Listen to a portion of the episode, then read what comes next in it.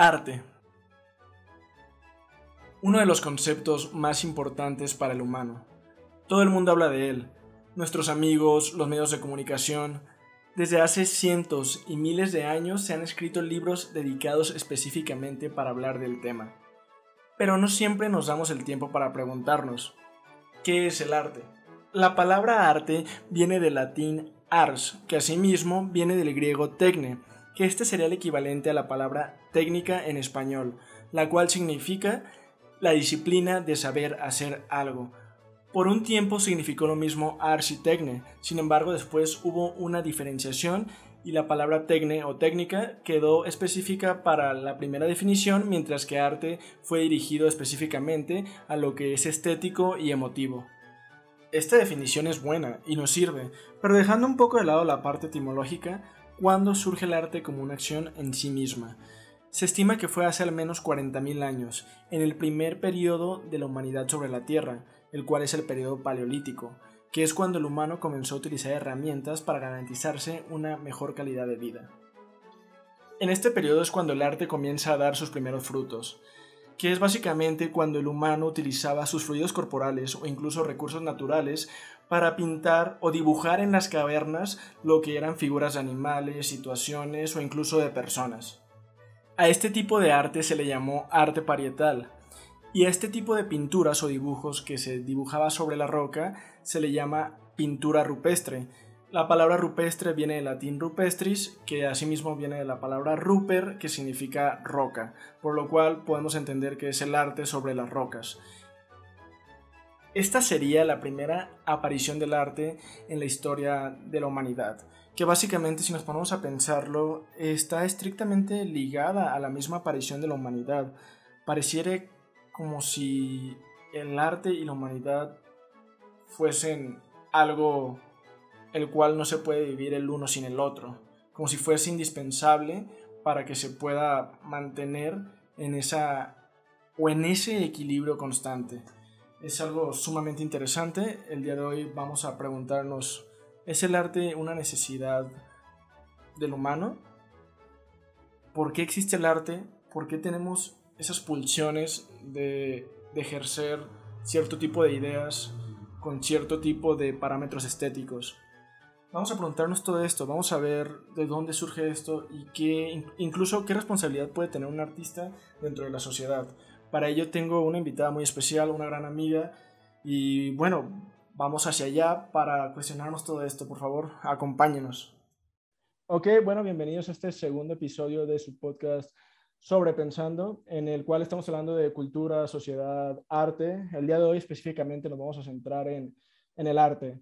Y para hablar de este tema tenemos a una invitada muy especial, eh, que es Krishna Valdés, Krishna BR, conocida ahí en redes. Y bueno, sin más que decir, Krishna, ¿cómo estás? Muy bien, pues muy feliz de platicar contigo después de muchos años. ya un rato, ya un rato, sin duda. Sí. Eh, pero bueno, pues platícanos poquito, un poquito de ti para que obviamente los que no te conocen sepan quién eres o cómo te identificas tú desde el punto de vista del arte, ¿no? Que es el tema que vamos a abordar el día de hoy. Sí, pues mi nombre, Krishna Daniela Valdés Ramírez, Krishna VR en redes sociales o en el mundo del arte. Yo me dedico a la fotografía conceptual, fotografía artística, soy directora creativa, directora de arte y pues mi trabajo se encarga de contar una perspectiva del mundo, de mi vida, de una película, de los problemas, tanto personales como del mundo. Y creo que mi, mi trabajo para mí ha sido una terapia por muchos años y pues como que siento que también forma parte de ahora un movimiento que es el autorretrato o la fotografía artística, que es expresar con un personaje o una historia eh, tu narrativa a través de la fotografía. Y eso es lo que hago. Excelente, excelente. Pues ahí lo tienen. Ella es Krishna Valdés, la invitada del día de hoy. A mí pues ya me conocen, soy Abraham Herm, eh, aquí el, el que está llevando este podcast, los episodios. Y bueno, pues hoy nos vamos a entrar un poquito más en, en la opinión de, de, Krishna respecto a, a, lo que es el arte. Y obviamente esto es grandioso, ¿no? Porque, digo, como ya comentó Krishna, ella es alguien que se dedica a ello casi, casi, pues todo el tiempo, ¿no? Es algo para lo que vives, básicamente, ¿no? No haces otra cosa actualmente aparte de, Sí, es mi trabajo, mi, mi, trabajo, mi, mi vida.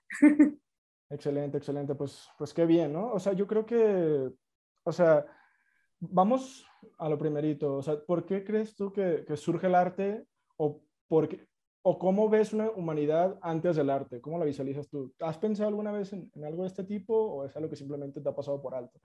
Sí, claro. De hecho, em, pues creo que eh, hace poquito hice un texto, ¿no? Que lo escribí y dice que la vida no puede existir sin el arte y el arte pues no puede existir sin la vida. Siento que son, uno no está sin el otro.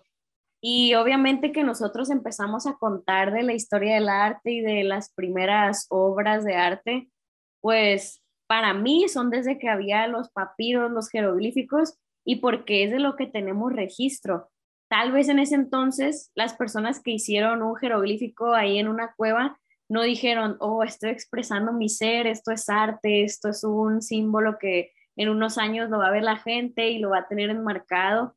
Obviamente que en ese entonces esas personas no lo pensaron así, pero para mí ahora eso es las primeras obras de arte de las que tenemos registro, porque es prácticamente lo que hacemos ahorita los artistas, eh, expresarnos en un lienzo que puede ser desde un canvas hasta ahora la fotografía, pero para mí el arte siempre ha existido. Para mí que desde que el primer humano existió, eh, no sabía lo que era el arte, pero de alguna manera en su vida hizo arte. Y pues para mí, yo no sé desde cuándo existe, pero para mí el arte viene con el humano, o sea, es la vida y el arte para mí siempre se están relacionando y, y creo que igual no podríamos vivir ahorita sin producir arte, sin expresarnos, porque a través de eso es como se registra la vida. ¿Tú qué opinas?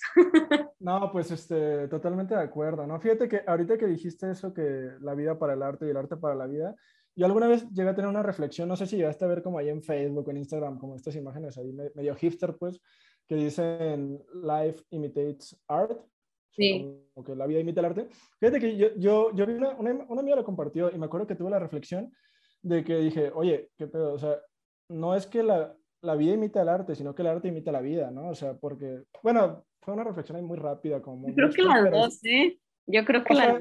Ahora, como lo dices, sí, sí, me pongo a pensar que, pues, de alguna manera, ya cuando hay un arte, la vida intenta imitar ese arte, intenta, intenta tener como cierta belleza, pues, en, el acto humano, este, y a veces cuando uno pues simplemente está haciendo algo de su vida, o sea, algún acto, lo que sea, intenta hacerlo ver bonito, ¿no? Incluso cosas, pues no sé, desde tus metas personales, desde tu manera de, de, cómo tratar a, tu familia, pues intentas tener cierta belleza en ello, ¿no?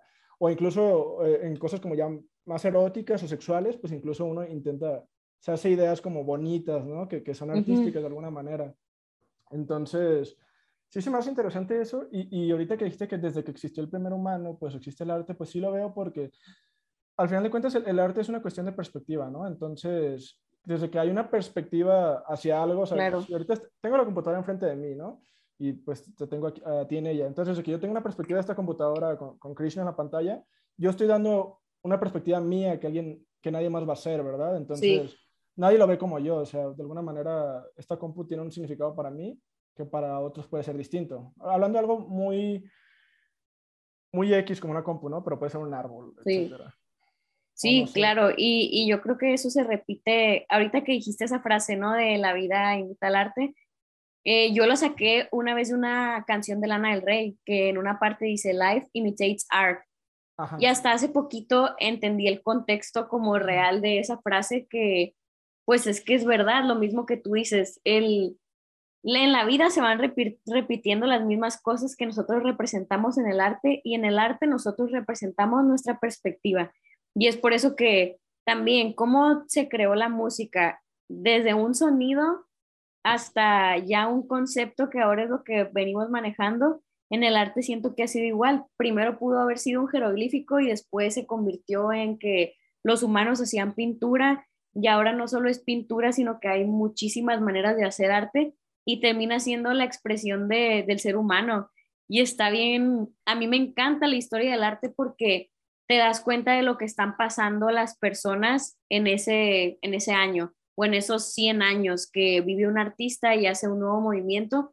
a mí me encanta analizar la vida y el arte pues de los artistas porque es conocer su vida, pero más allá de la vida, conocer el contexto en el que estaba viviendo. Y es historia, o sea, es historia el conocer por qué existe la Guernica de Picasso, en qué contexto, de qué significa. Tiene una gran historia, ¿no? Si no me equivoco, va con la guerra mundial, ¿no? O con una guerra en particular. Digo, lo leí, lo leí ya hace un año, dos, tres, no sé, pero sí lo leí y, y, la ves. Y al principio, a lo mejor si no sabes la historia, pues ves ahí como que toda la racita ya amontonada. sí. Pero ya cuando dices, ah, es que esto es una, un reflejo de la Segunda Guerra, ¿no? Sí, y, y, el arte en general, o sea, todas las pinturas que ves son un reflejo del contexto de la sociedad en la que el artista estaba viviendo. Entonces, mientras más artistas haya, más, más perspectivas vas a tener y está, está bien chingón eso. sí, no, totalmente, totalmente. Entonces, a ver, ya hemos tocado temas muy interesantes. Como sintetizándolo un poco, entonces el arte, ¿no? ¿Por qué existe? Existe por una necesidad del humano de plasmar lo que tiene en la cabeza, ¿no? Esa podría ser como la principal...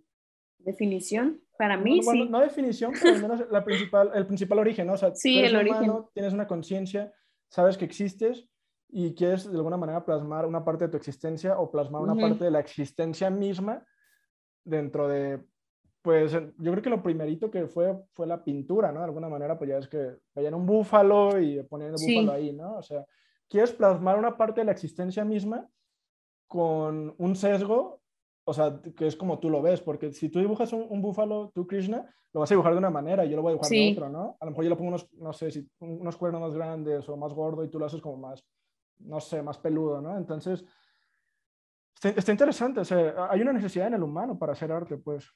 Sí, porque, desde siempre. Pues es una manera de expresarse, ¿no? Es, es un lenguaje. O sea, es el, o te lo pregunto yo a ti, ¿es el arte un lenguaje? O sea, como el español, el inglés. Para mí sí, de hecho en alguna plática dije, ¿no? ajá, el arte es un idioma universal. Puede cruzar fronteras que muchos idiomas no. O sea, si tú hablas español, vas a algún lugar, no sé, de Asia y posiblemente nadie te entienda, pero algo que ya viví y que he experimentado es que puedes llevar la misma obra aquí a México y te vas a China y la van a entender de una manera diferente basándose en su contexto, en su cultura, en, en cómo son ellos como sociedad, los problemas que están teniendo, que tuvieron en su historia. Y es un idioma, para mí es un idioma más, o sea, para mí hay cosas que yo no puedo explicar, pero con mis fotos siento que sí lo puedo hacer. Para mí sí es un idioma más, aunque suene muy romántico, la verdad, desde que existimos lo ha sido. Y quien diga que no, pues no es artista, no, no, no, sabe. no, es que totalmente de acuerdo. Y fíjate que, o sea, lo que dices, ¿no? Primero que nada, el arte es empatía, ¿no? Porque como dices, tú estás en México y llevas una obra china y se ve ahí cierta situación, cierta guerra, la gente como que entiende de alguna manera el dolor de la situación o el caos de la situación, porque digo, yo no soy experto en, en, pinturas mexicanas, pero yo creo que cuando estuve ahí por el Museo de Chapultepec o cuando estaba en Museos Mexicanos en México, eh, ciudad obviamente, Ciudad de México me refiero, no sé si has visto tú las típicas pinturas como, como mexicanas, donde está como toda la guerra, ¿no? Está el güey en el caballo y, la morra acá gritando y el otro con la escopeta, entonces, como que de arte mexicano bélico, tengo esa imagen de como de varias pinturas así, o sea, ni siquiera me acuerdo cómo se llaman, para qué te echo mentiras, pero sé que existen porque las he visto en vivo. Entonces, se genera una empatía, ¿no? A, través de ello. Claro. Y hablando de, que sea romántico, o sea, no, creo que sea tan romántico porque yo sí, creo, sí creo que es un lenguaje y lo he visto más desde el punto de vista de la música. Claro. O sea, la música en sí, sí, sí, es un idioma. es, por ejemplo, tú para aprender inglés, español, francés, tienes que saber escribirlo y tienes que saber cómo escucharlo, ¿no? Y pues la música también es algo que tienes que saber cómo escribir y escuchar, o sea, porque si no tienes como un oído afinado o, o de experto, pues no vas a entender nada de lo que está pasando, si es un mi, un sol, un re, no sé. Y lo mismo con, con lenguaje, ¿no? Si no sabes inglés, pues no vas a entender qué te está diciendo. Entonces, de ese punto sí creo que totalmente es un lenguaje. Y, y pues todo en sí, pues solamente cambian las maneras en que se hace de la fotografía a la música, claro. de la música, pero en sí, esa expresión, ¿no? Sí, sí, se puede hacer de muchas maneras. Correcto. Entonces, digo, pues ya, ya sabemos, ¿no? E, el, arte es una necesidad que el humano tuvo para expresarse más allá del lenguaje hablado, ¿no? Que bueno, también la literatura pues es lenguaje hablado. Es sí, ese es otro. Pero bueno. Mm, y, y, bueno, obviamente eh, ahí surgen siete, siete artes distintos, ¿no? Y no sé, o sea, ¿por qué crees que, que de repente se ha expandido tanto, ¿no? O sea, ¿o cuál crees tú que haya sido el primero? O sea, yo creo que la pintura, ¿no? Mm, pues sí, yo creo que la pintura, pero siempre se van a ir añadiendo más porque nosotros vamos evolucionando, encontramos más cosas, más disciplinas. Creo que ahorita son siete, ¿no? Eh, se supone que esas son las bellas artes, pero también ya es que salen como otras minis artes. No Ajá. Sí, eh, yo creo que pues hasta ahorita es las que hemos como catalogado, porque de ahí salen muchas y hasta los últimos años, pues obviamente que se derivan más de la fotografía. Ahorita creo que veo muchísimo el 3D, que después siento que va a ser considerado también eh, otro de esos. Creo que mientras avance la tecnología y haya más, pues se van agregando. Pero sí, yo creo que el primero eh, sí pudo haber sido la pintura.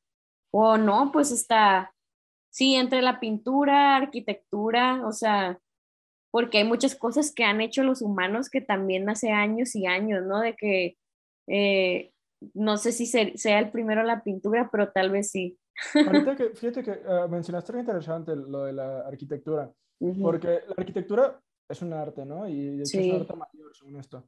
Eh, pero la, la, arquitectura no nace como un arte, o sea, nace como, como cubrirse y luego eh, eh, eh, y esto también está interesante, digo, ¿qué, ¿qué, tiene que ver como el egocentrismo humano o el ego humano lo lleva a, a hacer como ya cierto tipo de casa? Ya, no te basta como con que te cure la lluvia, con, sí, claro. un lugar donde vivir, sino que ahora quieres que sea bonito, ¿no? O sea, de repente el ego humano sí, sí te lleva a otro nivel dentro, de, sí. dentro del entendimiento de, de, de, la acción, pues que, Nace como necesidad y se va transformando y sí, pues termina siendo el ego y creo que en el arte también ha sido así, ¿no?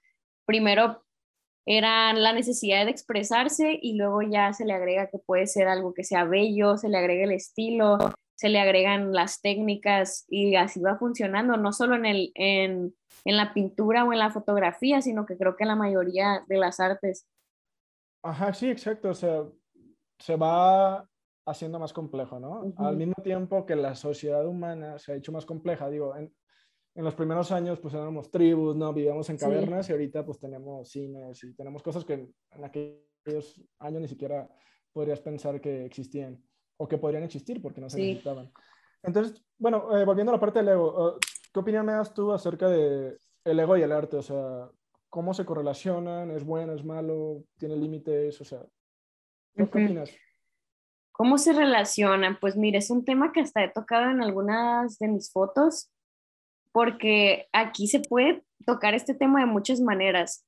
Yo siento que para ser artista en muchas ocasiones tienes que tocar fondo de lo que sientes, lo que piensas, y a veces es difícil porque te sientes como observado. Y me ha pasado muchas veces cuando estás hablando de tus sentimientos, yo que soy una persona que al menos me cuesta mucho como hablar de cómo me siento y, y, soy una persona a veces de pocas palabras cuando se trata de, explicar mis, mis miedos.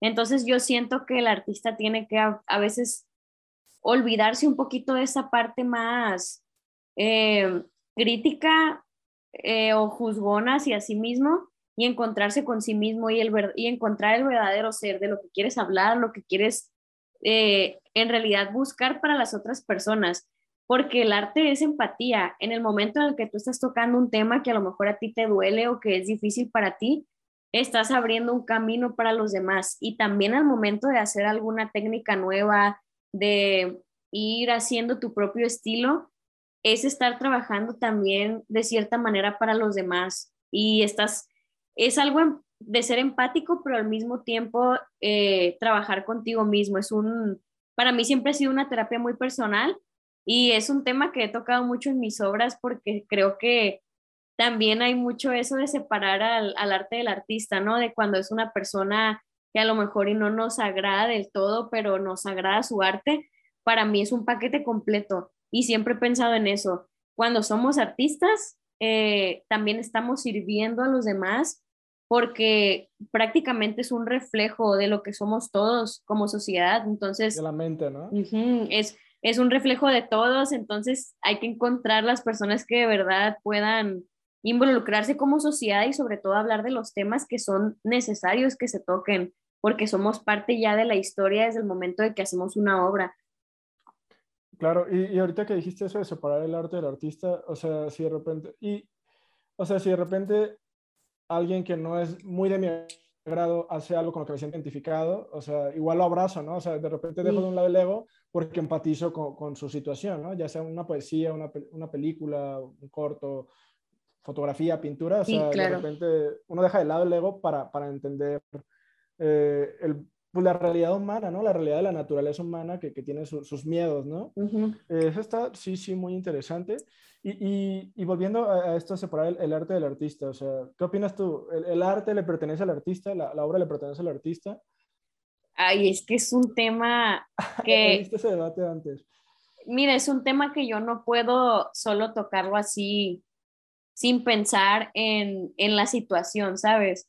Porque ahorita que lo dices de que, Inga, tú hay que separarnos del ego para pensar que todos terminamos pudiendo pasar por una situación o nadie es perfecto y, y neta eso yo lo vivo constantemente en, en mí misma, sobre todo ahorita por la cultura de la cancelación y todo, ¿no? De que siempre se, se encuentra ahorita en el Internet como alguien está haciendo algo mal, siempre, neta. Obviamente que hay de, de situaciones a situaciones, ¿no? Pero bueno, relacionándolo con eso, yo digo, Madre Santa, todos tenemos un pasado eh, hasta tal vez machista, aunque seamos mujeres. Antes pensábamos diferente. Hace 10 años yo no me acuerdo qué pensaba mi, mi yo del pasado y me daría pena regresar a acordarme de las cosas que pensaba, de, de las ideas que yo tenía arraigadas, de las creencias.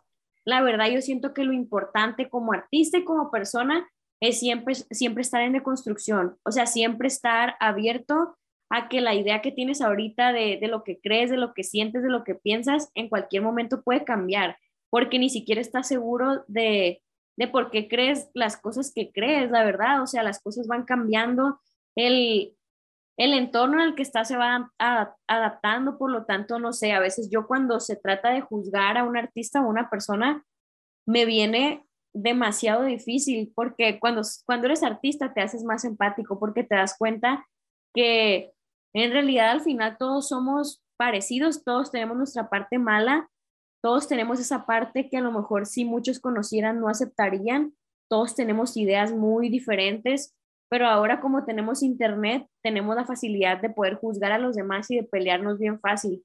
Y creo que ahora... Y darnos golpes de pecho, ¿no? De alguna manera. Sí, y de verdad, yo sé que todos tenemos algo que quisiéramos cambiar dentro de nosotros y a mí me parece mejor en vez de juzgar primero a otra persona que siento que, que está haciendo algo mal, ver por qué me está molestando eso o qué puedo hacer yo para cambiarme a mí, porque yo no puedo hacer nada, no puedo hacer nada con lo que pase que no sea mis sentimientos, lo que pienso, eso es lo único que puedo cambiar. Y ya me fui un chorro del tema, ¿no? Pero en realidad es eso. Yo creo que no hay que separar al arte del artista porque eso es lo que yo pienso porque yo, de verdad, yo no me puedo ver involucrada eh, en que me guste mucho el arte de una persona que a lo mejor y no admiro su persona. De esa parte yo lo creo así.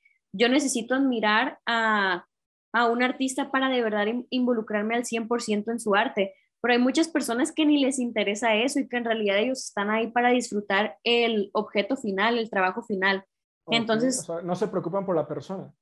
y eso pues también es válido, o sea, ha habido personas que han conocido mi trabajo y que se enganchan sin ni siquiera conocerme. Y es que eso es dependiendo de cómo tú disfrutes el arte y no hay reglas para eso. Así que yo no le puedo pedir a una persona que tienes que separar al arte del artista porque no, eso es de cada quien. Y la verdad sería mucho ego pedirle a una persona que investigue toda la vida de un artista, que se siente a tomarse un café con él para poder en realidad adorar el trabajo de una persona.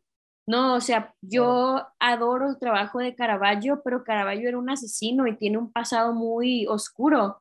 Entonces, dejo de admirar sus obras y su técnica por todo lo que hizo en un pasado que ni siquiera o sea, ¿tú conozco. realmente lo has dejado de, de admirar? No, no, no lo he dejado de admirar, me encantan sus obras, pero por su pasado, él no es mi artista favorito, pero yo lo sigo mencionando como un gran artista con grandes ideas. Para mí un artista completo también tiene que ver con el crecimiento personal que tú tienes. Entonces, Claro. es un gran artista, es un genio, pero siento que yo no puedo ya empatizar mucho con él en el momento en el que como que sé algunas cosas malas, Sí, pero es claro. que nunca vas a terminar de conocer a una persona. Entonces, no sé, eso es muy personal. ¿Tú qué opinas? ¿Tú sí puedes separar eso? Pues nunca vas a terminar de conocer a una persona, tú lo has dicho, y tampoco nunca vas a terminar de conocer casos de personas que Sí, tienen una buena obra y pueden tener un pasado oscuro. No me refiero Claro. a lo mejor tanto a, a ser asesinos, pero lo que sea, ¿no? La cultura de la cancelación. Y bueno, yo, digo que, o sea, lo- lo- algo de lo que mencionas e- es muy, muy cierto y es que el, el arte en sí eh, te ayuda como una manera de, como tú, tú le dijiste, una manera de expresarte cosas complicadas, ¿no?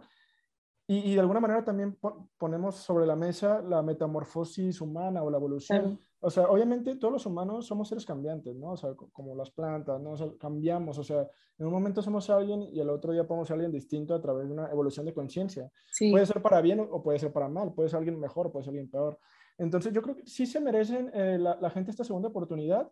De, obviamente, pues depende, pero en general todos merecemos una segunda oportunidad. La, la verdad, o sea, podemos haber tenido un pasado horrible, pero si en algún momento queremos re- redimirnos, creo que mere- merecemos esa oportunidad, ¿no? O, o mínimo merecemos dárnosla a nosotros mismos si los demás no nos la dan.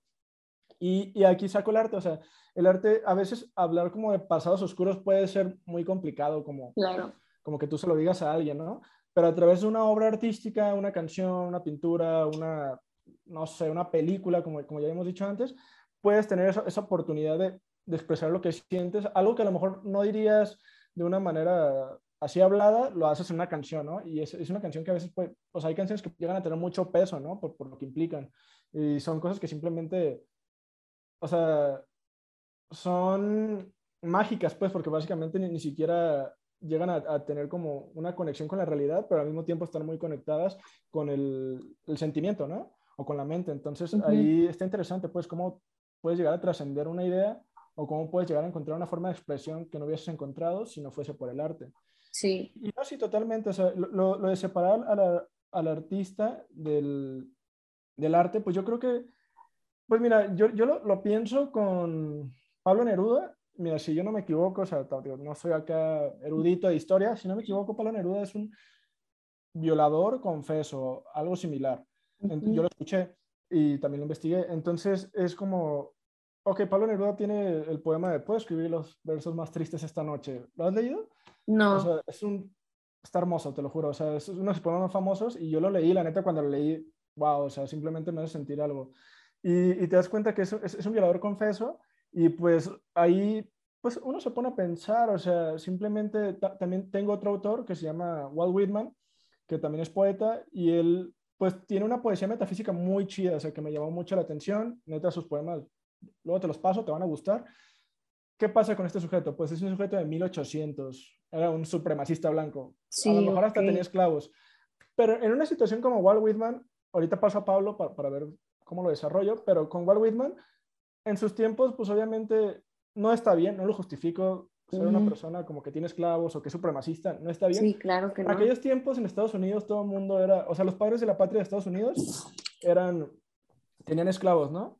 Entonces, desde ese punto de vista, pues no, no vas a juzgar a alguien que, que, no haya sido adelantado a su época, ¿no? A lo mejor si el vato, digo, en ese momento nadie era como, nadie era como antirracista, pues, sino que más que nada todo el mundo era racista. Entonces también yo veo, teniendo en cuenta los factores en los, en los cuales él creció, podría entenderlo, no justificarlo, entenderlo. Claro. Sí. Y pues puede disfrutar de su poesía de todos modos porque sigue siendo buena, ¿no? De alguna manera. Sí, es que también, o sea, es que lo diste en el punto. Yo entiendo, hay muchas personas que se enojan porque ahora se le da mucha visibilidad a personas que se conocen cosas malas que han hecho eh, y de esa parte estoy súper de acuerdo que si tú no le quieres dar visibilidad a un artista que, que, que tú sabes que en una situación real y comprobada, como si ahorita Pablo Neruda estuviera vivo, fuera súper polémico su arte y tal vez lo mejor fuera que una mujer, otra persona tuviera la visibilidad que él ha tenido, pero bajo su contexto en ese tiempo las cosas eran diferentes y qué bueno que estamos ahora para ver todo lo mal que, que, está en, en un artista que hizo esto o en otra persona que cometió ese crimen. O sea, qué bueno que ahora hemos avanzado tanto que cada vez las cosas las vemos más claras. Y yo agradezco estar ahorita viviendo en esta época donde puedo ver cuál es mi verdad y mi verdad porque no sé la de los demás y seguir creciendo y construyendo verdaderamente mi opinión, mis creencias, pero es una lástima que no todos tienen esa oportunidad de tener la información rapidísimo, de poder cambiar de opinión en un abrir y cerrar de ojos, en un buscar un libro en internet, en un buscar un video que me explique. No todas las personas vivimos bajo ese contexto, no todas las personas tenemos ese privilegio de poder acceder a la información y cambiar de opinión en un abrir y cerrar de ojos, porque de verdad yo me he dado cuenta ahora con el Internet de muchas cosas que yo nunca me había cuestionado o muchas ideas que yo tenía que, que estaban siendo a lo mejor eh, un poco clasistas, machistas, racistas, comentarios y de verdad eh, eso ha sido gracias al Internet, gracias a la información que tengo hoy en día, pero yo no sé cómo fuera la Krishna en 1800. Entonces, la neta, no, no me puedo poner a juzgar como persona por persona, pero para mí pues sí depende mucho del contexto y no, la neta no te puedes poner a juzgar a alguien que ya ni está en vida porque las, los tiempos han cambiado y qué bueno que han cambiado, vamos por más, ah, vamos por más.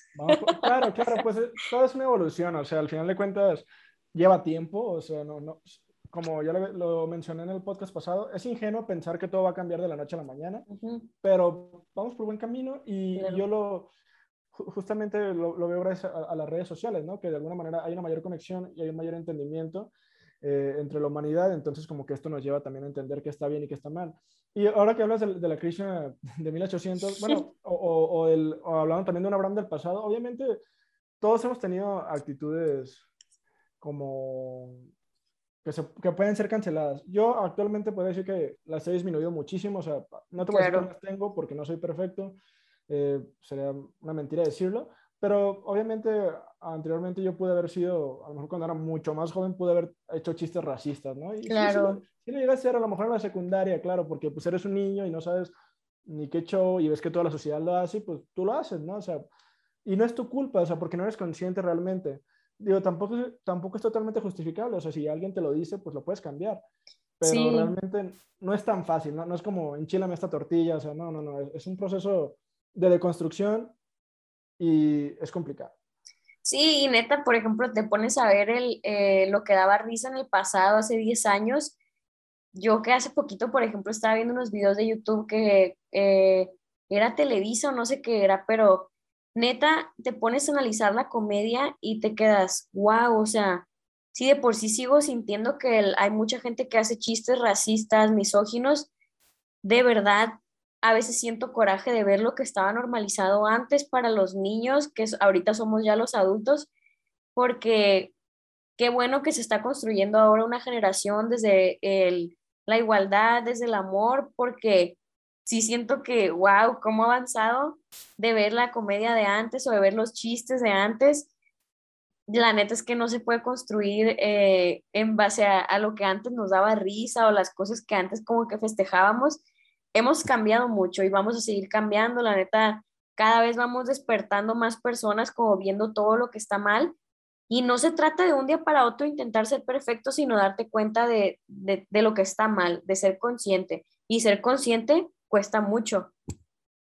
Sí, el, artista, o sea, puede cargar, ¿no? o sea, y, y, esto digo, sí le afecta al artista en sí, porque a veces el artista puede, o sea, se, avienta una super rola, un músico, ¿no? Eh, quien tú quieras.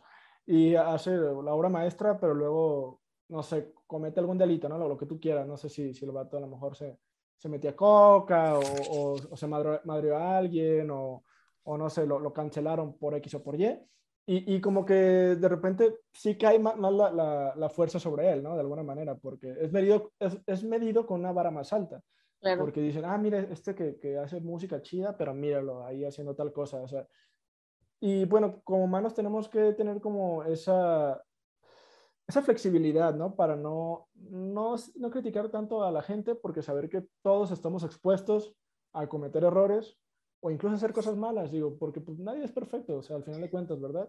Sí, pero también viéndolo desde la parte de que yo creo que ser artista es un trabajo también personal, entonces de esa parte yo sí creo que alguien no alguien que hace algo que sabe en sus cinco sentidos que es incorrecto, que cada quien tiene su definición también, ¿no? Yo siento que también el, el, ser un artista o una persona que tiene un, una voz en la sociedad, tienes que saber cuidarla. O sea, para mí, un músico, un artista, un fotógrafo, una persona que comparte su visión ante las personas, tiene una responsabilidad muy grande. Tiene responsabilidad más grande que la que tiene una persona que está sentada en una oficina o que lo manda a alguien o que tiene un superior. O sea, para mí el artista tanto es jefe como de su propia vida, como también su voz inspira a los demás y tienes que tomar esa responsabilidad. O sea, para mí un músico no nada más puede ir por la vida diciendo, ay, es que yo también soy humano, sí lo eres, pero tu trabajo también implica una responsabilidad que a lo mejor tú no quisiste, pero lo estás haciendo desde el momento en el que haces canciones, desde que el mundo te escucha, tú tienes ese privilegio y se me hace un poco egoísta no utilizarlo eh, para el bien. Cada quien es, es el que forja eso, ¿no? Pero a mi parecer, también de las dos partes yo estoy de acuerdo, ¿no? Pero también para mí es una responsabilidad. También yo vivo todos los días pensando en que hay muchas personas escuchándome, que hay muchas personas viendo mi trabajo por lo tanto me siento responsable y eso también habla de ser empático, de saber que hay personas que te están observando, que están siguiendo tus pasos, no te deben de tomar como un modelo a seguir porque nadie lo es, porque tú mismo lo has dicho, todos nos equivocamos, somos humanos, pero sí tienes una responsabilidad más grande que alguien que elige un trabajo pues un poquito más ordinario, así lo, lo quiero decir sin que suene feo. Sí, sí, claro. No, pues es que no suena feo, simplemente hay diferentes tipos de ámbitos, ¿no? O sea, hay diferentes tipos de ciencias. Este, claro, claro. Como bien puede ser, el arte, el arte es un arte, vaya. Eh, pero pues obviamente también existen también las matemáticas, ¿no? Obviamente biología, etcétera, etcétera, ingeniería, que también tienen su parte artística, ¿no? Sí, está, genial. La, matemática eh, se, se, fusiona con el arte. Sí, sí, sí. Y, y sí, o sea, tú acabas de decir que los artistas, o sea, que ya tienen cierto nivel, eh, o que ya tienen cierto alcance, no tanto nivel, no me refiero a que uno, uno sea mejor que otro, sino que ya hay cierto alcance hacia el público. Eh, son líderes de opinión, o sea, no simplemente vas a decir algo como tal, tal y ya, ¿no? O sea, sino que simplemente tienes que cuidar lo que estás diciendo eh, en torno a un bien común, pues, o sea, a lo mejor obviamente el bien es subjetivo, pero tú en general vas a intentar como que no afectar a nadie con lo que dices, pues claro. tan fácil, tan fácil como partir de esa premisa, ¿no? y bueno, en este caso, eh, ¿cuál crees tú que sean como las cualidades mínimas del arte para ser considerado arte? O sea, o tú alguna vez, así como poniéndolo de manera más terrenal, ¿alguna, alguna vez te ha pasado en la creación del pasado? Yo sé que ahorita puede ser distinta. ¿Has visto alguna obra de arte lo que sea y que digas, es que eso no es arte? ¿O alguna vez has escuchado a alguien decirlo? A lo mejor no tú, pero ¿qué opinas? O sea, Ay, es que está grandiosa esta pregunta porque ahorita que está el arte contemporáneo en su máximo boom y, que vemos obras que es un plátano pegado a la pared y que vemos el vigitorio, ¿quién eres tú para decir que no es arte? Porque, ok, yo soy súper fan de Avelina Lesper, ¿no? Que critica mucho el arte contemporáneo. Me encanta escucharla porque es una perspectiva eh, al otro lado de lo que piensan muchas personas para mí, como persona que ha estudiado el arte por muchos años y también un ser empático, que lo intento ser con, todos, pues la verdad, eh, quien diga que no es arte, porque también lo puede hacer, también lo puede reproducir o todo, la verdad es que es muy difícil que a una persona se le ocurra eso le ponga un contexto y además tenga la plataforma para hacerlo. O sea, las personas que están en un museo y que están poniendo una banana en la pared, no están ahí nada más por esa banana, son artistas que ya tienen a lo mejor años de experiencia y que eligieron ese contexto para expresarse de esa manera. Yo siento que no soy quien para decir si no, si es arte o si no es arte, porque creo que el arte es una expresión de, de tu persona y si para ti esa banana eh, es un contexto que tú te estás imaginando y para ti es arte, ¿quién eres para, para decir de la perspectiva de otra persona? ¿Quién es para decir que esa perspectiva que tiene una persona de lo que quiere expresar no lo es? La verdad es que es un tema bien peleado, pero para mí eso también forma parte de, la línea temporal del arte. Si ahora esa, esa es su manera de expresión, pues así va a ser. Tal vez estamos fallando en esa parte que teníamos antes, que era eh, la narrativa, la, técnica, tal vez ahora lo vemos de, muchas otras maneras, pero para mí, la neta, es una nueva, una nueva manera de expresarte sin necesitar de ser un experto o un genio. Claro, claro. No, no, no, para mí ahora... Parte del respeto, ¿no? También, como, claro. tú dices, o sea, no es nomás decir, ah, es que eso no es arte y, y hasta le dices algo gacho al vato, ¿no? Sí. Este, sino que tener cierto respeto hacia la perspectiva del otro, aunque sea una banana. Y es que ahora vemos más el arte como un performance.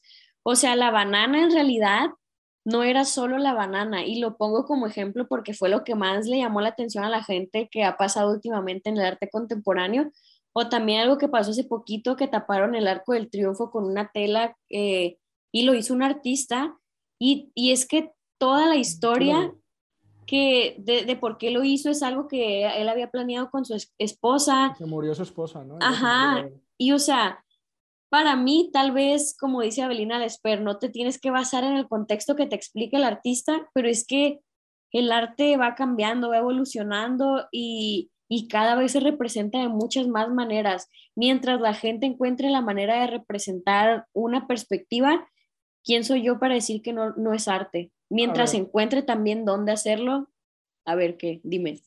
no, de hecho me gustaría como poner en pantalla esto de, la tela del, brother que se, que se, murió su esposa para ilustrar. Es que vamos a ponerlo a continuación. Bueno, ahí lo tienen en pantalla, lo que son la tela de la que mencionaba Krishna es un artista que sí fue criticado. Eh, yo leí algo que fue, digo, no soy experto una vez más, pero fue respecto a algo del medio, del medio ambiente, ¿no? Que, que gastó como mucho en, en, esa tela, pero toda una dura crítica. Digo, de todos modos creo que cuando salió ya estaba muerto, ¿no? Si no me equivoco, el, el artista, ¿verdad? Cuando se hizo público. Según yo, la esposa nada más, ¿eh? pero estaría hablando de más. No sé si él está muerto, pero bueno, ahí eso fue algo súper icónico, o sea, y la verdad es que también así se construyen muchas obras de arte icónicas. La Mona Lisa no fuera la Mona Lisa si no se lo hubieran robado y no hubiera salido en todos los periódicos, si no se hubiera hecho ese drama porque se la habían robado. La verdad es una gran obra, pero Da Vinci tiene demasiadas obras que son igual o mejores que la Mona Lisa, a mi parecer. Entonces yo también creo que eh, las obras de arte, las genialidades, las obras maestras que existen, también son, son, son porque hablan del contexto. La Mona Lisa se hizo famosa también porque se la robaron y todo el mundo la estaba buscando y todo el mundo se enteró que estaba perdida. Entonces, para mí, eh, también es muy importante el contexto en el que esté la obra para que todo el mundo la recuerde y pues ni modo, es que somos eh, personas que estamos también eh, compartiendo el mismo contexto y hablamos de ese y a través de eso nos vemos representados o, queremos sentirlo así. Y a lo mejor y esa tela no se puede sentir como una obra de arte si solo la ves así, sin entender qué hay detrás de eso, pero lo es, lo es. Sí, o sea, tiene una historia como, bueno, a, mí me resulta un poco como inspirador cuando leí esto de que él la terminó, o sea, la empezó como junto con su esposa y Digo, obviamente ni tú ni recordamos los nombres, o no sé si tú te acuerdas el nombre del señor. No me acuerdo cómo se llama el señor. Igual lo, vamos a poner por ahí este, exactamente la, información.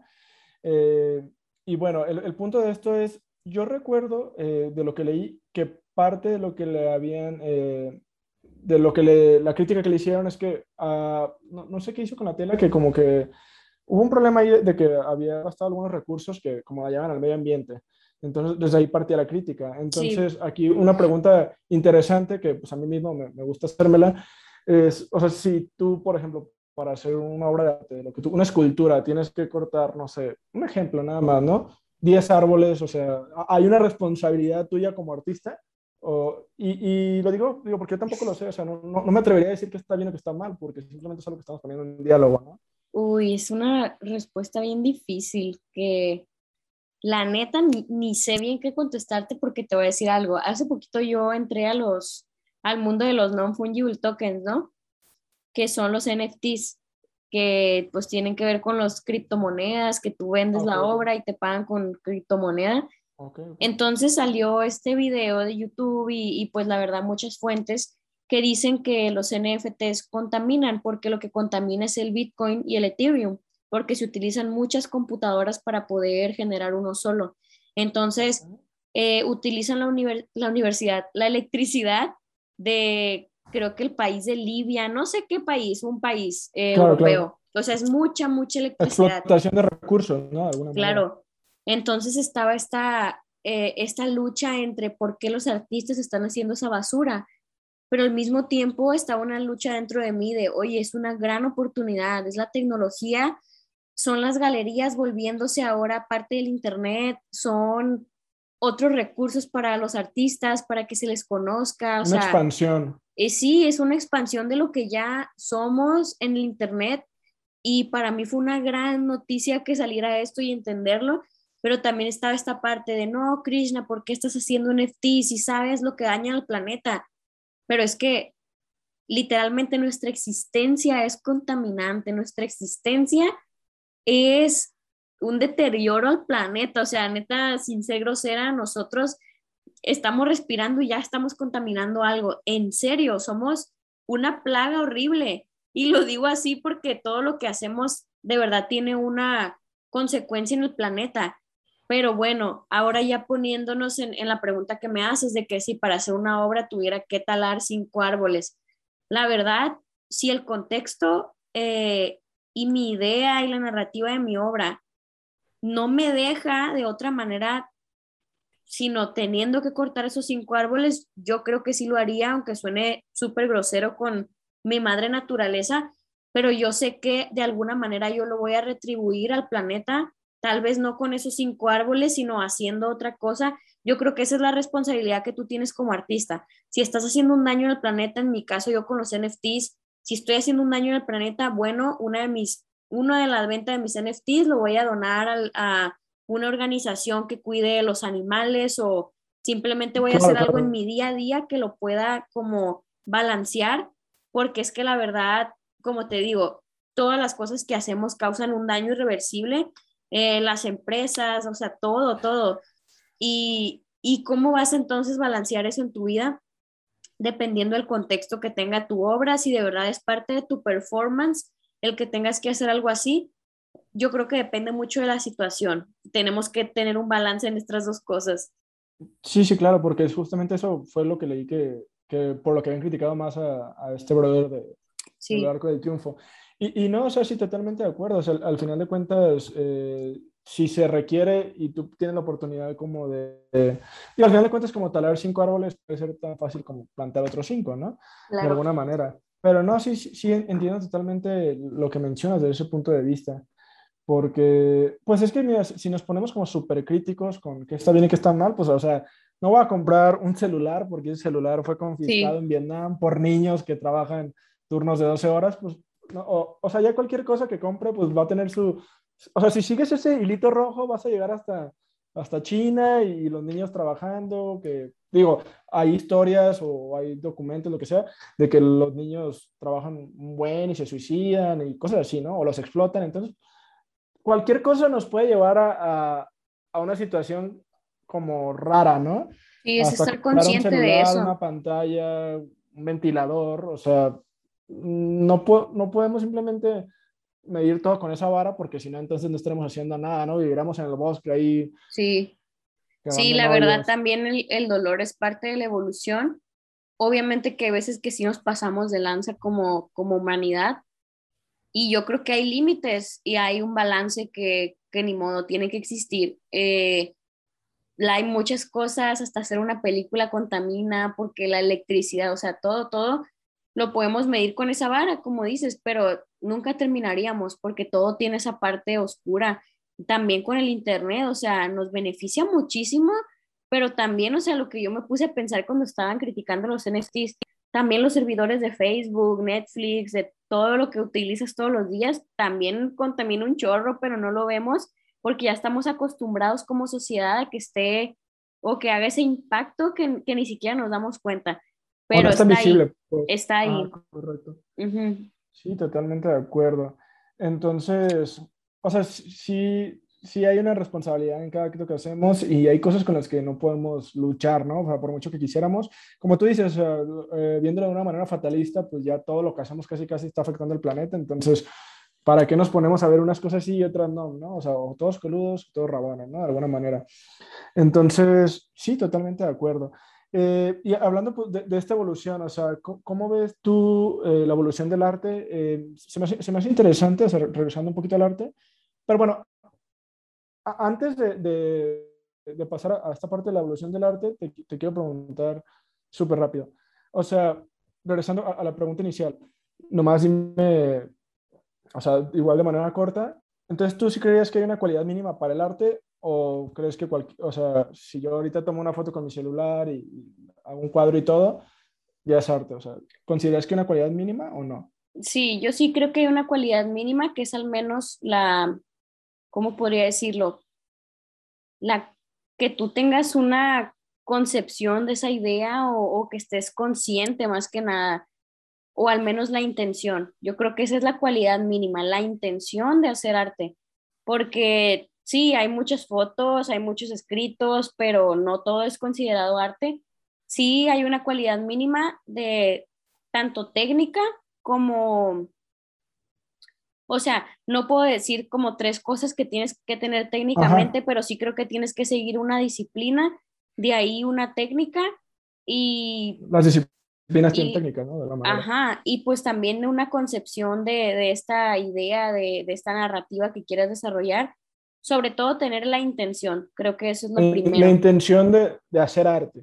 Claro. Y de ahí, de ayer más te, llegas a la técnica, la disciplina, etcétera. Sí. Y, y tú desapegarías o, o lo pondrías como una cualidad, el sentimiento, o sea, ¿crees que todo el arte tiene un sentimiento? Cualquier canción, cualquier mm. música, cualquier, lo que sea, o sea. Yo creo que sí, y posiblemente no todos los autores lo están buscando, o sea, no, yo que creo a través del sentimiento y de la emoción, yo sé que no todos los artistas o los fotógrafos dicen, oh, esta quiero que dé tristeza, esta quiero que dé felicidad, porque muchas veces yo también trabajo bajo la intuición y no solo con una emoción o una idea. Okay. Eh, entonces yo creo que siempre puede ser una, un sentimiento o algo lo que le transmitas a las otras personas, porque desde el momento en el que te gusta algo, en el que una canción te hace sentir feliz o triste, esa parte de la narrativa que a lo mejor estabas buscando, sí o no, puede ser que la hayas estado buscando o no, existe. Y para mí, todo el arte que a mí me, me hace sentir feliz identificado o viva, para mí ya está causando algo en mí y yo siento que yo tengo ese balance para considerar si algo es arte o no en mi cabeza, ¿no? Porque cada quien tiene esta percepción diferente cuando una película a mí me, me hace pensar, me hace sentir incómoda, me gusta, eh, cuando cumple para mí eh, esa ruleta rusa de lo que estoy sintiendo y lo que estoy pensando y analizando, para mí se convierte en arte, pero cada quien tiene esta percepción bien diferente. Yo creo que la mayoría de las obras maestras transmiten algo que te hace sentir empatía con esa obra y por eso las consideramos obras maestras y, eso está genial porque, o sea, podemos sentirnos identificados con una obra de hace 800 años, aunque el contexto del artista no tenga nada que ver con lo que somos ahora, porque nos vemos representados de alguna manera. Claro, claro, totalmente. Entonces, de alguna manera, la emoción sucede después del arte, ¿no? O sea, la emoción se genera cuando hay un primer espectador. Ajá, sí, Y ese puedes hasta ser tú, ¿eh? O sea, yo siempre siento que soy la primera espectadora. Sí, no, y sí lo eres. Y, ya después el espectador no, no, está separado de la obra que está observando, es uno solo porque él es el que decide de qué se termina de tratar mi obra. Sí, no, total. Y, y, y, sí, es difícil porque yo podría decir, ah, voy a tomar esta foto y voy a generar todo el sentimiento, pero a lo mejor ya cuando la, la publico genera algo que ni al caso, ¿no? O sea, sí. es, eh, eh, creo que acabas de responder una de mis preguntas como más, más grandes de que la típica, ¿no? De que si el arte existe y no hay quien lo vea, sigue siendo arte, pues siempre, siempre va a ser arte y siempre va a haber quien lo vea porque tú vas a ser el primer espectador. Sí, es que... Total, creo que ya nunca lo había pensado. Pero... Ajá, si hay vida, siempre va a haber arte, pero si no hay vida, no hay arte, porque si no vives, no tienes con qué inspirarte para hacer arte, pero si no hay arte, no tienes cómo repetir esos factores que vas descubriendo en el arte. Entonces, sí, de hecho, algo de lo que he escrito también es de que yo soy el primer espectador y yo, al ser artista, cumplo con las dos fases que para mí son esenciales en el arte, el espectador y el creador. Tú eres el creador cuando concibes la idea, pero te vuelves espectador cuando la terminas. Y primero en la vida tú tienes que ser un espectador, tienes que ser observador con las cosas que te pasan, con las situaciones, con la vida. Si no eres un espectador antes de ser un creador, va a ser muy difícil que llegues a, la fase de creador. O sea, tienes que cumplir con estas dos partes. Claro, claro, sí, o sea, tienes que tener como esa sensibilidad hacia, de alguna manera, la realidad misma, ¿no? O sea, creo que, y, esto sí me atrevería a decirlo, yo creo, o sea, no, no, se me hace mal, que creo que algo que te pueda hacer un mejor artista o algo que caracteriza, como, caracteriza a los artistas como más destacados eh, es esa sensibilidad, ¿no? Hacia, la, hacia los sentimientos, hacia la realidad, hacia las personas, hacia el entorno, hacia todo. O sea, tener como, como esa, de alguna manera, bueno, o generar, porque no creo que, puede que alguien nazca con ello, pero generar esa facilidad para, para entender tu entorno y poder plasmarlo, ¿no? O sea, en una foto o algo similar, o, sea, o, bueno, una pintura, una, canción, o sea, creo que entre mayor sensibilidad haya, mayor entendimiento hay con los demás, ¿no? Sí, yo creo que, hay valores que, son universales. Acabas de decir esa palabra que para mí es esencial, sensibilidad.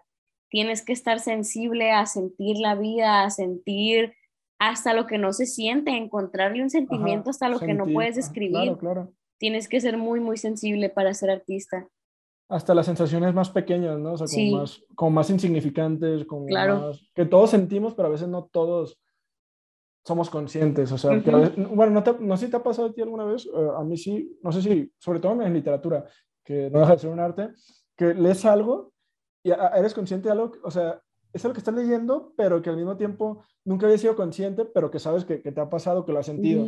Y es, es, en ese momento cuando te das cuenta de que no manches, o sea, qué nivel de, de profundidad o, de, observación tiene este escritor para hacerme, darme cuenta de algo que sí estuvo ahí, pero que yo mismo no había como hecho consciente. Sí, es, es ser observador y consciente, que son dos cosas que a veces pasamos por alto. Y todos, la neta, también me pasa.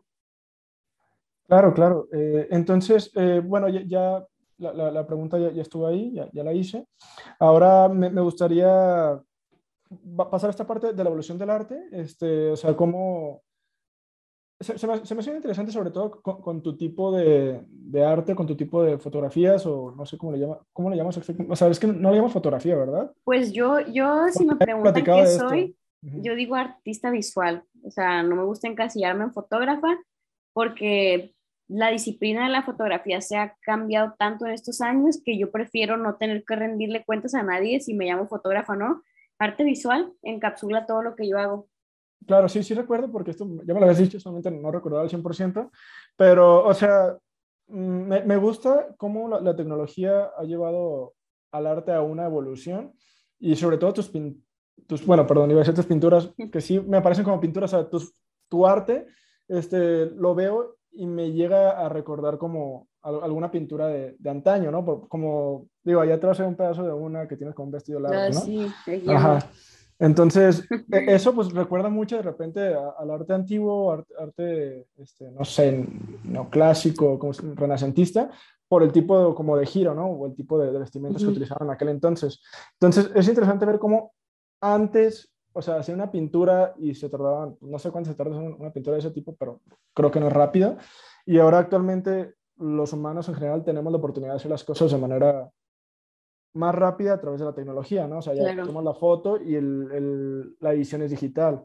Y es, es una evolución del arte, ¿no? Porque a lo mejor si nunca se hubiera inventado la cámara fotográfica o, o, si nunca se hubieran inventado las computadoras, o sea, que seamos una sociedad como más lenta, seguiríamos, o sea, a lo mejor Krishna pudo haber sido...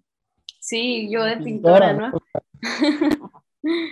Sí, pues mira, yo creo que pues ahorita soy fotógrafa porque fue el medio que encontré en, en la actualidad, pero pues sí, o sea, vamos cambiando como en lo que vamos evolucionando y, y nos hacen más fáciles las cosas, la tecnología, o sea, la cámara, que el Photoshop, que no existía hace 30 años Photoshop, o sea, Photoshop es más viejo que yo y yo lo considero indispensable en mi trabajo ahorita y no sé, tal vez yo hubiera utilizado otra manera de editar hace 50 años, si hubiera nacido hace 50, 60 años. Nos vamos adaptando, pero está muy padre eh, ese poder que, que tenemos como humanos de adaptarnos a lo nuevo, porque el arte va a combinarse siempre con la tecnología. Siento que el arte evoluciona con el humano.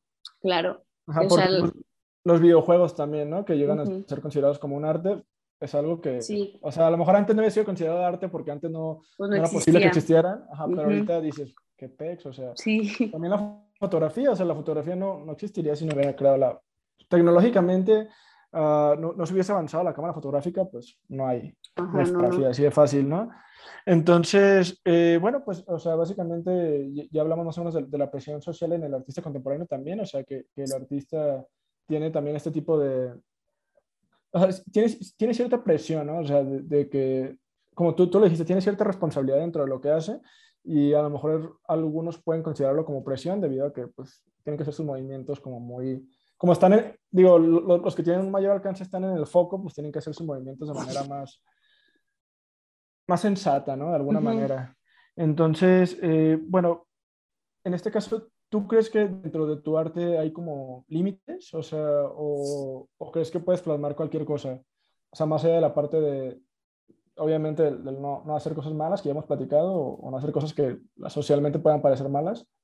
Mm, no lo sé, yo creo que eres capaz de representar todo, pero tú conoces tus límites y hay veces que hasta esas limitantes te terminan afectando, porque yo tengo temas que no he sabido cómo tocar por, por no como querer herir esa fibra pequeña de, de, de una opinión, ¿sabes? Entonces tienes que saber la manera eh, en la que también tienes que ser sensible al hacer ciertos temas, pero es que la verdad los artistas somos los rebeldes, somos quienes a través de la historia hemos representado temas que nadie se atrevía a hablar en la música, en, en el teatro, en la literatura, o sea, no solo pasa dentro de la pintura, sino que pasa en todos los artes que, que hayan existido desde siempre.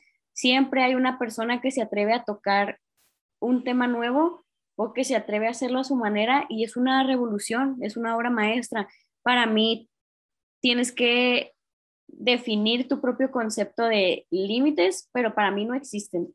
Para mí no existen, pero obviamente que tienes que saber eh, de qué vas a hablar y por qué. No, no nada más vas a tocar un tema por querer ser polémico, porque pues ahí dónde está tu contexto, cuál es la narrativa, para qué y por qué y para quién. O sea, tiene que nacer desde... ¿Por qué? ¿Por qué? ¿Por qué? ¿Qué es lo que estás queriendo decir con eso?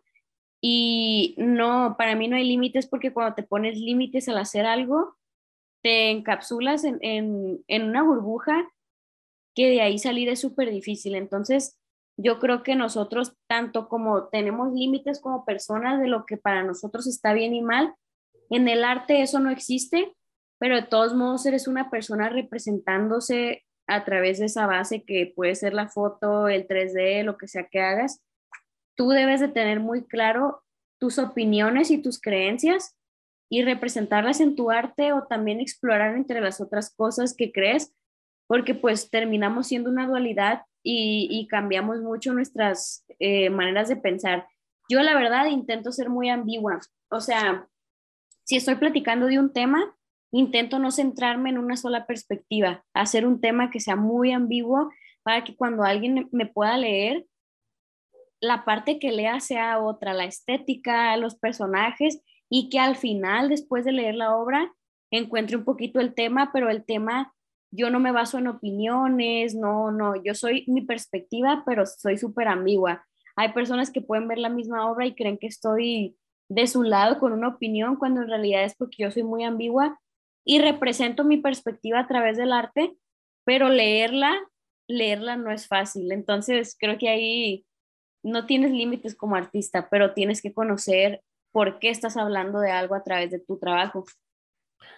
Sí, sí, me, me gusta totalmente. Eh, hablando de los límites, me, creo que puede llegar a ser bueno, o sea, como dices tú, siempre tener una cierta sensibilidad para no herir las opiniones de los demás o no herir lo que piensan los demás, pero sobre todo también pienso como, hablando de límites, me gusta cómo el arte traspasa ciertos límites de cosas que no se dirían como en público, como por ejemplo este tipo de arte o este tipo de canciones o este tipo de, de escritura que habla de un ejemplo, ¿no? Como el mal gobierno, ¿no? Muy aterrizado en México, cosas que tú no le fueras a decir al gobierno ahí enfrente porque a lo mejor pues, te meten en la cárcel o te matan, este, lo, lo, haces en una canción, ¿no? Lo haces en un poema o incluso en una pintura o una fotografía. Y eso se me hace súper bien porque eh, viviendo en una sociedad en la cual pareciera que la libertad de expresión busca como, como que no digas nada en contra de, este, e, el arte te permite y es libre, o sea, yo puedo ir a decir a, yo puedo hacer ahorita una canción y decir, no sé, un ejemplo, ¿no? Molotov, la policía te está extorsionando, ¿no? Y todo eso, un ejemplo de canción nada más. Y, y, son cosas que no vas a decir como ahí de frente, pero en el arte se permite eso, se permite esa rebeldía de, ¿sabes qué? No me gusta donde estoy viviendo, no me gusta que me estés robando, no me gusta que, que el país esté lleno de esto, o sea, y lo dices y la gente lo escucha y, y, de repente ese sentir se hace un sentir comunitario y es súper chido, o sea, que esos límites que de repente en la libertad de expresión, o sea, e, esos límites que hay en la libertad de expresión se rompan a través del arte, ¿no? Sí, y aún así hay artistas que diciendo lo que piensan lo censuran, entonces, pues bueno, hasta en, los, en el arte tienes límites, ¿no? De expresión porque... En ese sentido. La neta, hay censura y existe la censura en redes sociales, en, en el arte, y está bien cabrón porque pues nosotros se supone que no deberíamos de tener límites, pero aún así existe la censura. Entonces está, está difícil ese tema, pero yo creo que hay que hay que decir lo que pensamos porque en otro lugar no lo podemos hacer de la misma manera, en el arte sí,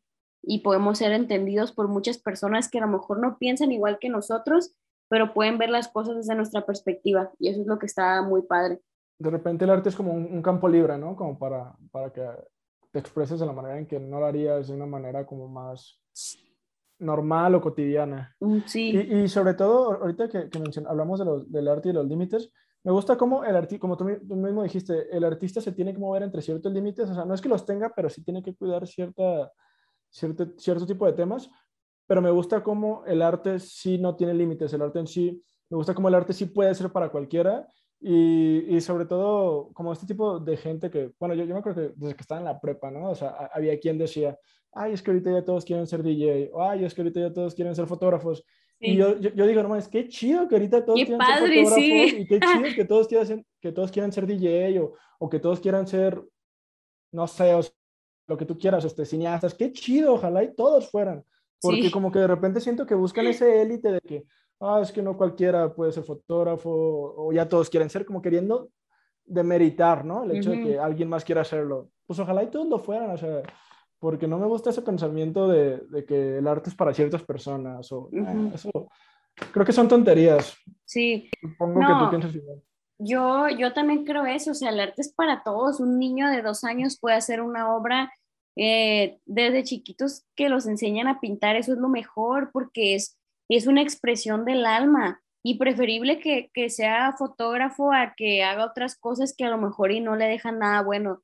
Eh, yo creo que mientras más haya personas que le den visibilidad a, a, un arte o a un trabajo, a mí no me importa si se hace mainstream, o sea, qué padre que más personas lo entiendan y lo aprecien. La verdad es lo que necesita el arte, ser mainstream, que más personas aprendan la sensibilidad que se requiere para entenderlo. Ajá, y si yo llevo cinco años siendo fotógrafo y de repente todos mis amigos quieren ser fotógrafos, pues qué chido, ¿no? Yo les enseño a todos, en vez de verlo como, ay, es que ahorita todos quieren ser, los, le das la mano, ¿no? O sea, le, enseñas lo que tú sabes y que, y que en algún momento él se le enseñe a alguien más y que hagamos una sociedad de, de, artistas. O sea, también es, es, una utopía, pero... Sí, hay una disciplina muy bonita en el arte, que pues ojalá que todos tuviéramos y, y fuéramos capaces de, de representarnos en, en el arte. Ojalá que cada vez más personas quisieran ser artistas. Es lo mismo que yo pienso. Sí quería, quería poner eso sobre la mesa porque la verdad es que sí molesta, ¿no? Como ver cierta prepotencia en los artistas, pero también es, digo, prepotencia en el sentido de, de no permitirle como los demás, ¿no? O ver mal a alguien que quiere empezar. eh, bueno, entonces ya casi llegando al final de esta conversación respecto al arte, me gustaría saber tu opinión respecto al futuro del arte. O sea, tú cómo, ¿cuál piensas que puede ser un futuro del arte? ¿Crees que puede desaparecer o crees que simplemente va a cambiar para siempre y que van a dejar de desaparecer, que van a dejar de existir todas las que conocemos ahora por unas nuevas o Mm, yo no creo que vaya a desaparecer porque como te digo, desde que no tenemos ni siquiera, desde que no tenemos memoria ni, ni ninguna manera de narrarlo, existe el arte. Y yo creo que así va a existir en todas las maneras posibles. Siempre va a haber una persona que, que quiere escribir de lo que está sintiendo, que quiera representar la actualidad de alguna manera. Y para mí eso es plasmar e inmortalizar tu persona a través del arte yo creo que solamente se va a ir adaptando, o sea, ahorita es el Internet, pero a lo mejor luego es otra cosa, es otra plataforma, otra disciplina, a lo mejor el arte de la pintura ahora se convierte en una fotografía intervenida como lo es ahorita, o sea, solo se transforma, se transforma y evoluciona, pero no, no se elimina, siempre va a existir. O sea, mientras eh, exista humanidad, existirá arte. Sí, mientras exista el ser humano, para mí va a existir el arte. Y, o sea, uno no vive sin el otro. Para mí son un yin yang los dos juntos. Claro, es como la, la parte, es que digo, el, el, arte al final de cuentas, algo que, que, me encanta del arte es como crea mundos, ¿no? Crea universos, crea cosas que no existen simplemente sí. O que pudiesen existir, pero realmente no en la realidad inmediata. Entonces, e, es como ese yin, o sea, es como la, la, parte humana y ese yang como toda la parte, todo lo de arriba, ¿no? La parte uh -huh. onírica, la parte de los sueños de alguna manera. Claro. Entonces, sí, totalmente de acuerdo. Y bueno, sí es muy interesante toda esta, esta parte eh, de saber cómo evoluciona el humano y evoluciona el arte. Entonces, pues sí, creo que yo tampoco creo que desaparezca, decir verdad. Entonces, ya llegando más o menos al final de, este episodio de Sobrepensando, te quiero preguntar alguna, quiero escuchar tus conclusiones, ¿nos recomiendas algún libro, alguna película, algún fotógrafo, algún pintor? Mm, les recomiendo el libro del Código Secreto, que habla, pues, es del arte, de la naturaleza, la anatomía humana, el Código Secreto, así se llama. Es mi libro favorito. ¿Cómo se llama mi, el autor? Eh, no me acuerdo el nombre. Así se busca, ¿no? pero es el libro, Código supongo. Secreto. Ok. Y de hecho habla ahí de, de, hasta de las matemáticas, que yo siempre odié las matemáticas, pero cuando leí ese libro entendí que no puedes vivir sin una vida sin matemáticas, ni sin arte, ni sin naturaleza, o sea, todo forma parte de lo que somos y de eso habla el libro y pues el número sagrado que está involucrado en el arte también, de la geometría sagrada. En el arte, en la naturaleza, en la ciencia, Ajá, siempre la vamos a sí ver repetida. El, el, es como una espiral, ¿no? Algo similar. Uh -huh. Sí, sí, sí, es eso. Y a ver, de, de, series o así como que algo de entretenimiento, recomiendo Black Mirror, eh, Love, Sex and Robots, que es una serie de mini capítulos que son como distopías. Eh, ¿Qué más recomiendo? Oye, eh, comercial súper rápido, que de hecho es una idea que quería decir y se me fue. Sí. Ya es que cuando estamos hablando del arte minimalista, ¿no? Ajá. ¿Te acuerdas de Love, de Love, Death and Robots, el capítulo de Sima Blue? Sí, no, qué empieza, hermoso capítulo. Empieza con arte como súper complejo y al final nomás pone una mancha azul. Sí. E, eso me, me encanta como, ese, no sé si sea una crítica, no, no, sé qué sea, pero es grandioso porque, bueno, uh, para quien está escuchando, e, es un episodio de Love, Death and Robots y se llama sí, Sima, Blue, Sima Blue, así tal cual. No recuerdo qué episodio es, pero es un artista que es, básicamente, bueno, es un súper artista que hace como obras gigantes y hace la galaxia y los planetas y son obras súper impresionantes y las ve todo el mundo. Uh -huh. Y conforme el vato va evolucionando, de repente, en vez de hacer como obras súper complejas, empieza a hacer yeah, una mancha sí, sí. de un azul particular, ¿no? Bueno, para no spoilear, eh, pero de repente el vato de hacer super galaxias y super universos y super complejo, empieza a hacer solamente obras azules, de un solo azul. O sea, hasta primero empieza poquito y luego un montón y es como, me, me, encanta, me encanta cómo se va de la complejidad a la simplicidad. Está padrísimo ese eh, capítulo. Y justo es algo por lo que he pasado, ¿sabes? Antes era yo, yo necesitaba que hubiera un concepto y algo súper profundo y ahora hay veces que solo digo, ay, quiero que se vea kawaii. Y eso también es, es algo artístico porque es tu perspectiva. Y para mí ese capítulo de, ese, de eso habla, de cuando cruzas el, el umbral entre expresarte con tu arte y ahora simplemente jugar como un niño a hacer arte a encontrar tu parte más sincera. O sea, regresar a tu origen, ¿no? Ya ves que el, mismo capítulo habla de cómo él quiere regresar a, a su parte más sencilla, ¿no? Sí. Y, y, y, tu parte más sincera, como dices tú, eres un niño, es tu parte más sincera. Y él, bueno, sin tanto spoiler, lo que busca a través de ello es regresar a, a su parte más, más sencilla, más simple. Me encanta, me encanta. De hecho, se me pone el chinito no Sí, está muy, muy perro ese capítulo. Recomiendo esa serie. La verdad es que, más que nada, a mí me sirve de que siempre es diferente, o sea, el capítulo es diferente historia, diferente arte, eh, o sea, cada uno tiene su trip y está padre porque a mí me gustan las cosas concisas y conceptuales. A mí me encanta todo lo que sea así. No, sí, la verdad, sobre todo ese capítulo, véanlo. Hablando de arte, creo que ese capítulo no habla más que de está genial, está genial. Wow, wow, wow, ya, ya me traumé así. No, entonces, ¿recomiendas esa serie? ¿Alguna otra recomendación? Eh, pues ya dije Black Mirror. Ajá. Ahorita acabo de terminar el juego del calamar y la neta que véanlo, o sea, está bien perra la serie. Muy, está, en todos lados, yo, no he visto nada. Sí, está muy padre. A mí me encantan las historias que dan un plot twist y me encantan las historias que yo le puedo dar una parte conceptual. Y creo que esa serie es una. A muchas personas he escuchado que se les ha hecho súper loco, pero es que también tienes que ser sensible para ver las cosas así, o sea, interpretarlas más que nada. Correcto, correcto. Sí, sí, totalmente. Eh, entonces, pues sí, también lo voy a ver. Sí, sí, sí. sí, vela, vela, vela. Eh, y, y, bueno, entonces, ¿cuál sería como, bueno, antes de pasar a la conclusión final, eh, yo recomiendo, pues en general, hay una película que, acabo de hablarte que, que, se me hace bonita, que es la de A Star is Born, este, la de Bradley Cooper. Ah, sí, sí, sí, Me gusta, me gusta porque también como que quiere transmitir algo ahí de, de cómo cualquiera o sea, él trata de dar la idea de que cualquiera puede ser como un artista, pero no cualquiera como que tiene la, la o sea, no, no, no, no, es, la capacidad, sino que no cualquiera se da como el tiempo de, de serlo, ¿no? Sí, tienes que ser muy paciente para ser artista. Entonces, pues eso es lo que yo recomendaría, la verdad, no, no, quiero sonar pretencioso, no tengo muchas más recomendaciones respecto al tema. Lo que pienso ya lo, lo, dije aquí en el podcast con, con, tu ayuda, Krishna, con tu retroalimentación. Entonces, pues eso sería lo que recomiendo en general. Recomendaría también, o sea, creo que un poquito fuera del tema, recomendaría pues el, el libro de, el guion de Robert McKee. Y pues, no sé, nada más, de alguna manera escuchar a Nash Scratch, este, que es un, rapero español que también habla mucho del arte de la literatura y, todas sus, obviamente todas sus canciones tienen como, como este giro, ¿no? Me, me, gusta, me gusta, porque habla mucho del sentir, del pensar, del hablar, de, de la literatura en sí. Y bueno, eh, conclusiones, algo que concluirías.